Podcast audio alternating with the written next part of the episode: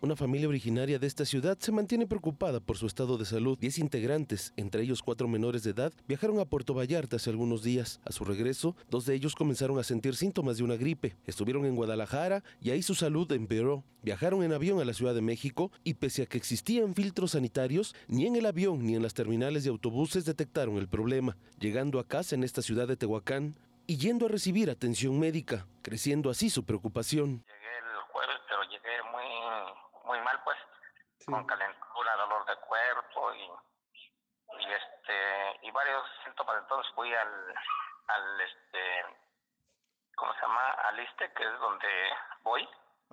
Pero pues este me dicen que tenía todos los síntomas pero que pruebas pues no hay.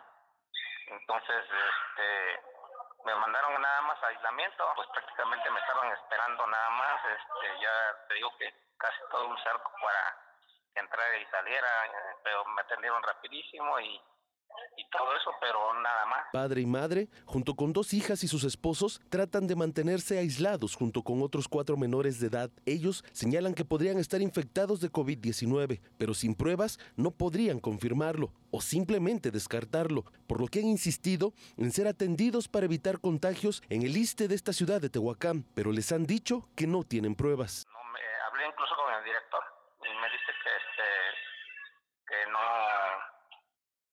pues que según sí tengo todos los síntomas pero que pues no no hay prueba en el ISTE me dijiste que fuiste. Sí en el ISTE. Y nosotros dice pues este no, no tenemos pruebas entonces no lo que hacemos es mandarlos a aislarlos y estarlos monitoreando.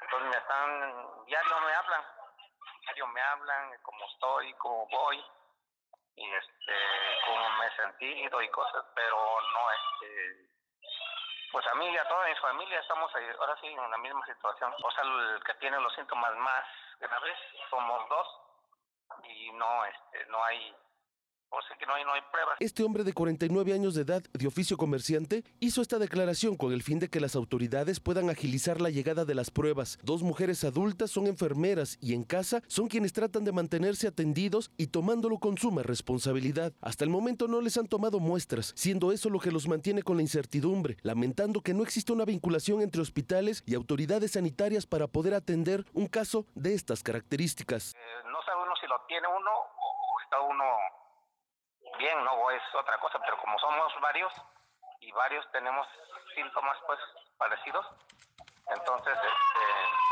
pues yo digo pues hacer la prueba, ¿no? Pero le digo, entonces si no me voy a hacer la prueba particular. Para Mega Noticias, Iván Fierro.